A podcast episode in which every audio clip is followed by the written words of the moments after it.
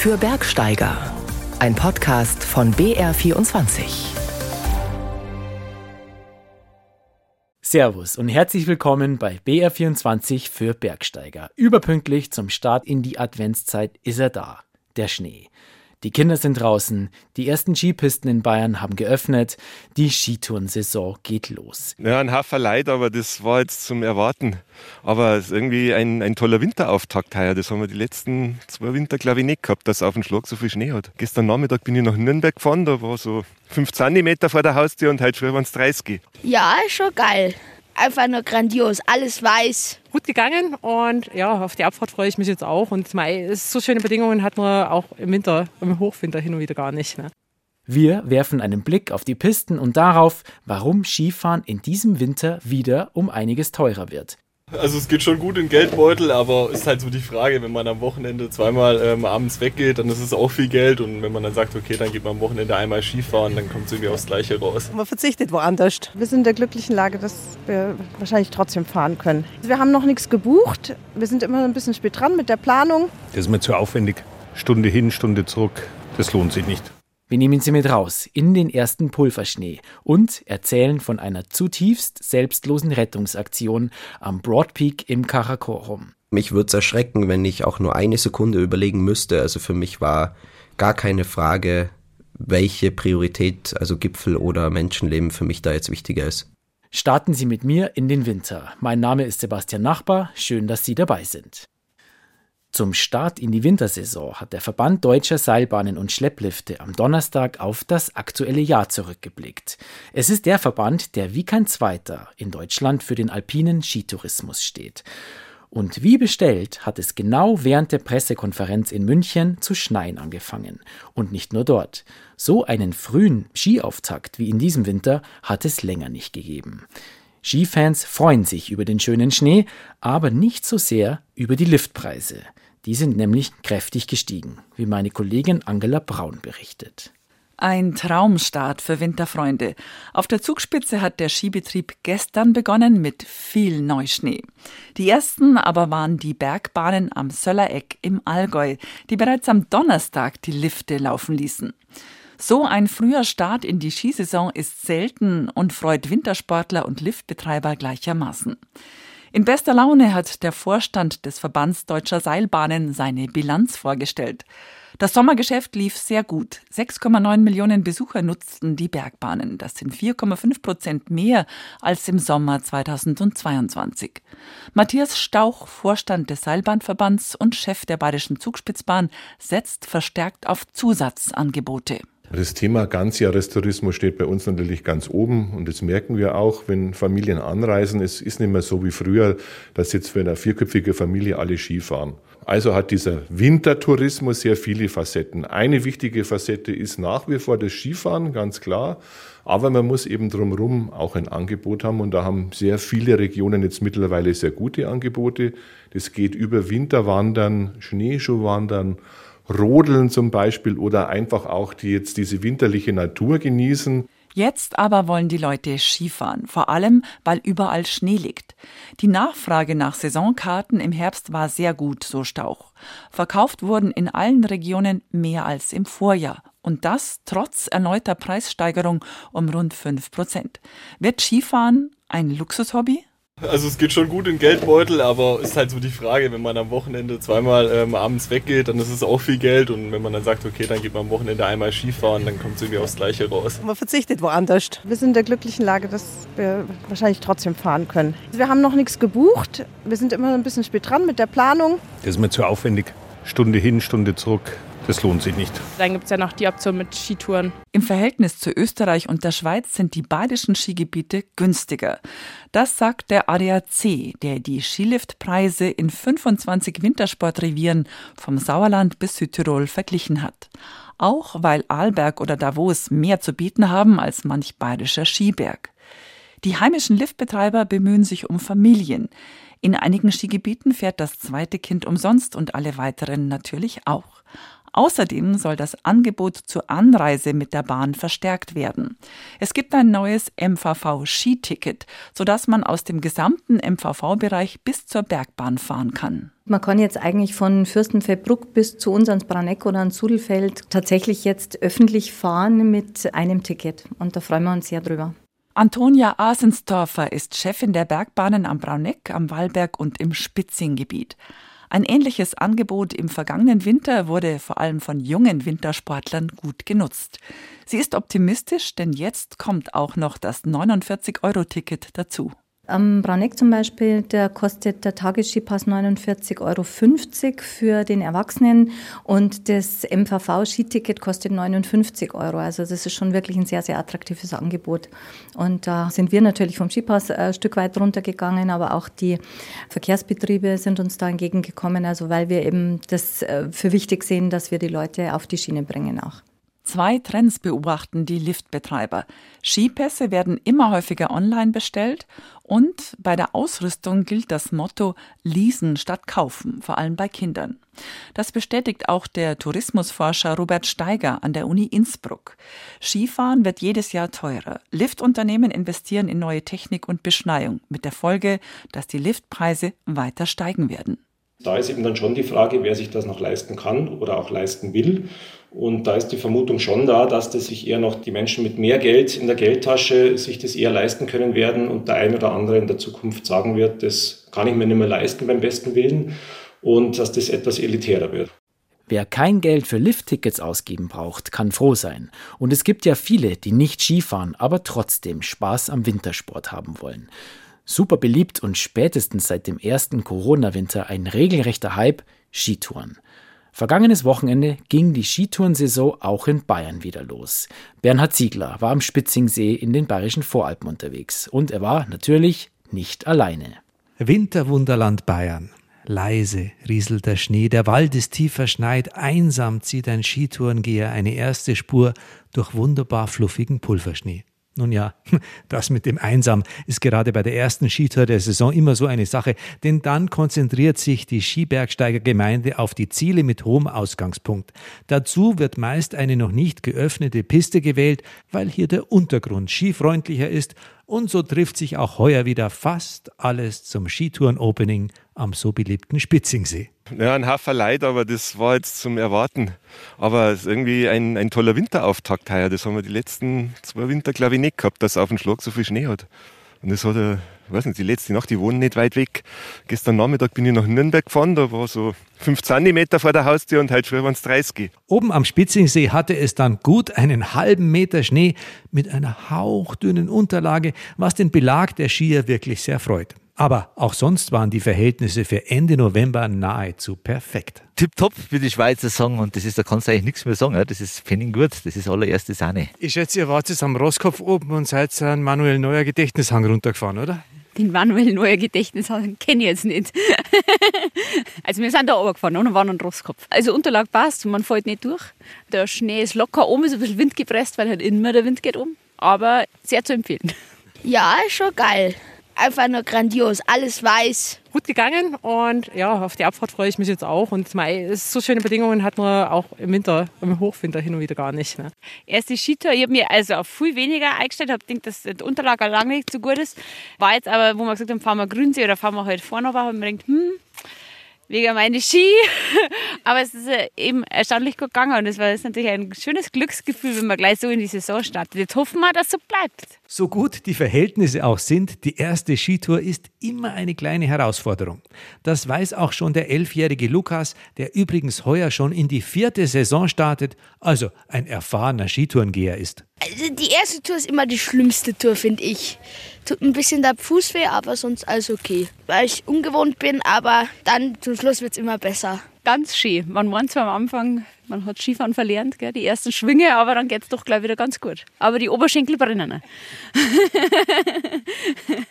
Ein rundum geglückter Saisonstart. Überall durfte ich in freudige Gesichter und vor Begeisterung strahlende Augen schauen. So kann es weitergehen. Das wünscht sich zumindest der Reporter und das wünsche ich auch Ihnen. Den Berg nicht hinunterfahren, sondern mit dem Gleitschirm hinunterfliegen, das wird in den Alpen ja oft gemacht. Aber Hike and Fly an einem 8000er, das hatten die beiden Tiroler Bergsteiger Lukas Wörle und Matthias Friedle aus Reute im Außerfern letztes Jahr am Gaschabrum 2 im Karakorum vor. Geklappt hat's leider nicht. Wetter und Verhältnisse waren damals nicht optimal.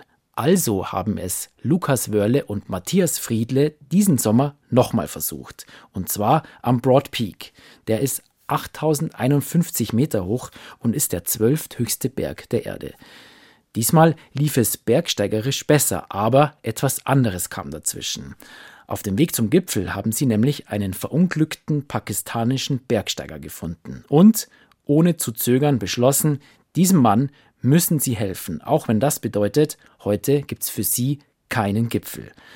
Es ist das komplette Gegenbeispiel zu dem Skandal am K2 im Juli, als dort der pakistanische Hochträger Muhammad Hassan ums Leben gekommen war, weil ihn keiner gerettet hat. Andrea Zinnecker war im Gespräch mit Lukas Wörle und wollte von ihm als erstes wissen, welcher 8000er denn der schwierigere ist, der Gashaprom 2 oder der Broad Peak. Ich glaube, man kann die beiden Berge von der Schwierigkeit vergleichen. Das war ein Learning aus 2022, dass ich gesagt habe, ich möchte auch die Möglichkeit haben, alleine darauf zu gehen. Und am Broad Peak meidet man diesen langen Gletscher mit den vielen Spalten und dem großen Gletscherbruch und kann relativ zeitnah am Fuß des Berges in die Wände einsteigen, was für mich ein Vorteil war. Welche Verhältnisse habt ihr denn im Juli dort angetroffen? Wie ging's voran? Wir hatten unglaublich gutes Wetter beim Tracking von Ascole ins Basecamp. Danach war es relativ durchwachsen und unser Basecamp-Koch hat uns gesagt, das ist die schneereichste Saison seit 27 Jahren, konnten dann aber doch am Gipfeltag ein gutes Wetterfenster finden mit wirklich passablen Bedingungen. Du warst mit deinem Vater und Bruder unterwegs. Bis in welche Höhe wart ihr gemeinsam unterwegs? Wir waren alle gemeinsam auf 6000 Metern, sind am Pastoral Peak akklimatisiert, waren dann in der Folge auch ab und zu am Broad Peak miteinander unterwegs. Das höchste, was meine Familie erreicht hat, waren 6200 Meter. Und ab da warst du dann alleine unterwegs und was ist dann passiert? Also ich war zusammen mit einem rumänischen Profibergsteiger, dem Horia Kolibasanau, unterwegs. Wir haben uns da im Basecamp getroffen und auf Anhieb gut verstanden. Am Gipfeltag, dem 15. Juli, sind wir dann auch gemeinsam um 2 Uhr nachts gestartet. Und auf 7800 Metern habe ich dann nochmal eine kleine Trinkpause eingelegt. Dadurch, dass die sehr, sehr kalt war, ist er dann weitergegangen und war ungefähr eine Viertelstunde vor mir, schätze ich.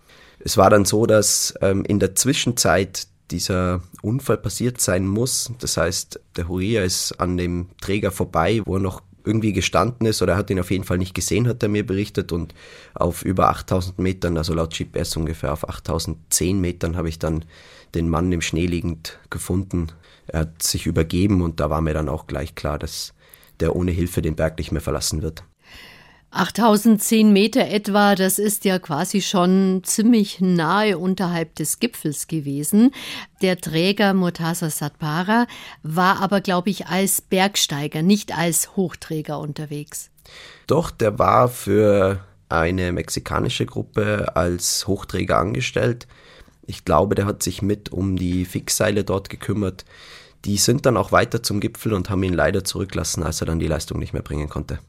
Der Mann war extrem höhenkrank, war sehr verwirrt, also es war auch keine Kommunikation mit ihm wirklich möglich, hat sich immer wieder die Handschuhe ausgezogen, hat seine abgefrorenen Finger entblößt, hat sich die Brille vom Kopf gerissen. Also ihm war auch diese Lage gar nicht bewusst, in der er sich da befindet. Es heißt ja immer, in großer Höhe ist jeder auf sich selbst gestellt und man kann nicht erwarten, dass jemand einen anderen rettet.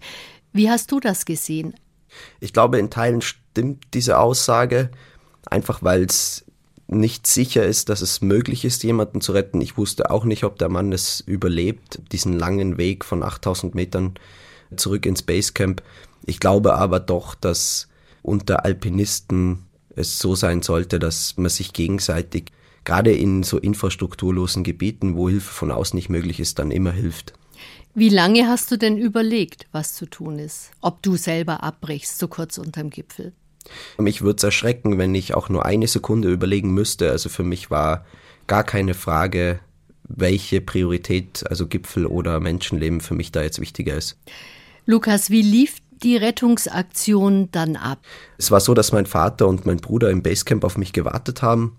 Eigentlich haben sie gewartet, dass ich mit dem Funkspruch komme, dass ich am Gipfel bin und sie mir die Windbedingungen nochmal durchgeben können, dass ich die Entscheidung treffen kann, ob ich dann mit dem Gleitschirm starte oder nicht. So habe ich sie dann mit einer anderen Nachricht konfrontiert und war sehr, sehr froh, dass ich immer diesen Support aus dem Basecamp gehabt habe. Also sowohl konnten sie herausfinden, wer der Mann ist, für wen er arbeitet, als auch dann auf 7100 Metern, wo wir in ein Weitort gekommen sind, konnte mein Bruder einen österreichischen Bergführer, den Stefan Fritsche, kontaktieren, der einen GPS-Track hatte von dem Tag und uns dann dort abgeholt hat.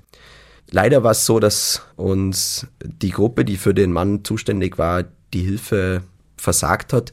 Das heißt, mir war dann auch klar, ich kann jetzt erst einmal nur alleine diesem Mann helfen und habe ihn dann angefangen, eben durch den Schnee zu ziehen, zu schieben teilweise auch abzuseilen, weil der Gipfel gerade am Broad Peak immer wieder in die Flanken ausweicht und relativ steil ist. Und war dann ganz froh, auf 7800 Metern einen amerikanischen Kollegen zu treffen, der Medikamente hatte und auch Sauerstoff konnten wir an einem weiteren Träger entwenden und dann in dieses bisschen gemäßigtere Gelände weg vom Grat, in diesen großen Schneekessel gemeinsam weitermachen, wo es dann auch leichter war, den Mann zu transportieren, einfach weil der da besser in den Schneeflanken gerutscht ist. Ihr habt ihn dann bis zum Basislager hinabgebracht oder erstmal in eins der Hochlager? Wir haben ihn bis 7000 Meter gebracht. Ich war dort dann auch zu erschöpft, dass ich mich an irgendwelchen weiteren Hilfsaktionen hätte beteiligen können. Ich kann mich erinnern, ich bin eingeschlafen mit der Zelttür offen und den Schuhen noch an. Bin am nächsten Tag aufgewacht. Das war dann mein vierter Tag auf über 7000 Metern und hatte dann auch selber Probleme, ins Basecamp zu kommen. War sehr, sehr froh, dass meine Familie mich am Fuß des Berges abgeholt hat mhm. und auch, dass andere sich darum gekümmert haben, den Mann von 7000 bis ins Basislager zu transportieren. Weißt du, wie es ihm heute geht? Mittlerweile ist er wieder zurück in Pakistan und bei seiner Familie. Er ist gesund und hat aber eben leider sechs Finger verloren. Der österreichische Alpenclub hat die Rettungsaktion als menschliche Entscheidung gewürdigt und die pakistanische Zeitung The Express Tribune schreibt von einem Zitat Akt des Mutes und der Menschlichkeit und dass damit ein neuer Standard der Moral und Menschlichkeit in der Geschichte des Bergsteigens gesetzt wurde. Im nächsten Jahr sollst du von Pakistan eine nationale Ehrenauszeichnung erhalten. Weißt du schon wann, wo, wie? Also ich wurde von der pakistanischen Regierung im Sommer schon ausgezeichnet und dann eben für den Presidential Pride of Performance Award nominiert. Man kann das, glaube ich, mit dem Bundesverdienstkreuz in Deutschland vergleichen. Ob ich den Preis dann wirklich bekomme und wann, das weiß ich nicht. Da lasse ich mich einfach überraschen. Lukas, mit dem Gleitschirm vom Gipfel eines Achttausenders zu fliegen, das war und ist ja dein ganz großer Lebenstraum. Die Behörde der Provinz Gilgit-Baltistan hat dir jetzt in Aussicht gestellt, das Permit für den Broad Peak zu zahlen, um die 9500 Dollar, wenn du zurückkehren möchtest, um deinen Traum doch noch zu realisieren. Also ein neuer Anlauf im nächsten Jahr? Ich glaube, es gibt Träume, an denen arbeitet man so lang und bei mir sind es jetzt dann noch schon vor drei Jahren, glaube ich, habe ich das erste Mal angefangen, mhm. dieses Projekt zu planen. Und ich denke, das verlässt einen auch nicht so schnell. Es ist immer schön, große Ziele zu haben im Leben. Manche begleiten einen über viele Jahre, egal ob sie mit Bergen zu tun haben oder mit anderen Projekten. Die Steigerung von Zielen, könnte man sagen, sind vielleicht Visionen, aber Wer Visionen hat, der soll zum Arzt gehen. Das hat Helmut Schmidt, der frühere Bundeskanzler, mal gesagt. Und vielleicht wäre das auch ein guter Ratschlag für diesen Mann gewesen, der jetzt kommt. Unser Bergrätsel im Dezember. Bitteschön. Er war ein Planer und ein Piefke, ein Kaufmannssohn aus Königsberg. Und wäre es nach ihm gegangen, dann wären die Alpen heute komplett überbaut. Hatte er doch eine etwas eigenwillige Vorstellung von alpiner Architektur. Nachzulesen in fünf Teilen mit 30 Zeichnungen. Neues bauen statt Jugendstil, ganz sachlich. Onkel Toms Hütte, der Tuschkasten und die Hufeisensiedlung, Stahl und Stein. Den Stein hätte er in den Alpen ja schon gehabt, der Stahl wäre dazugekommen. Utopisch futuristisch, eine Verschmelzung von Natur und Architektur. Die Auflösung der Städte war sein großes Ziel, eine Art Novemberrevolution in der Kunst. Mit Walter Gropius hat er einen geheimen Briefwechsel geführt, die gläserne Kette. Für die Nationalsozialisten war er ein Kulturbolschewist, weshalb er floh, zuerst in die Schweiz, dann nach Japan, in den Badeort Atami südlich von Tokio. Dort hat er eine Kaufmannsvilla umgebaut, bis heute ein Kulturdenkmal. 1936 wurde er dann Professor an der Akademie der Künste in Istanbul. Die Alpen haben ihn zeitlebens fasziniert, obwohl er kaum Zeit hatte für die Berge und weder Bergsteigen noch klettern konnte. Nur am Prenzlauer Berg war er unterwegs, fand dort aber kein trautes Heim oder besser gesagt tautes Heim. Nur die Erde war für ihn eine gute Wohnung, auch in Form einer neuen künstlichen Hochgebirgslandschaft mit riesigen Kristallhäusern, Pfeilern und Bogenkonstruktionen. Ein alpiner Kosmos mit transformierten Himmelskörpern, dem Domstern, dem Gottesstern und zuletzt das große Nichts. Zum Glück blieb das alles nur eine kühne Idee. Am 24. Dezember vor 85 Jahren ist er gestorben in Istanbul nach einem Asthmaanfall. Als bislang einziger Ausländer und Nicht-Muslim wurde er auf dem türkischen Ehrenfriedhof Edirne-Kapi in Istanbul bestattet. 1938, weil er den Katafalk für Staatsgründer Atatürk geschaffen hat. Und sein geplanter Alpenüberbau wurde auch zu Grabe getragen. Andrea Zinneger war das mit dem Bergrätsel im Dezember. Wenn Sie die Lösung kennen, dann schreiben Sie uns Bayerischer Rundfunk, Bergsteigerredaktion in 81011 München oder per Mail an bergsteiger.br.de. Drei schöne Preise gibt's, darunter auch einen Rucksack, Radio-Rucksack. Einsendeschluss ist am kommenden Wochenende. Die Auflösung gibt's in 14 Tagen. Viel Glück! Und ich bin Sebastian Nachbar, sage Ciao und Servus und wünsche ein schönes Bergwochenende.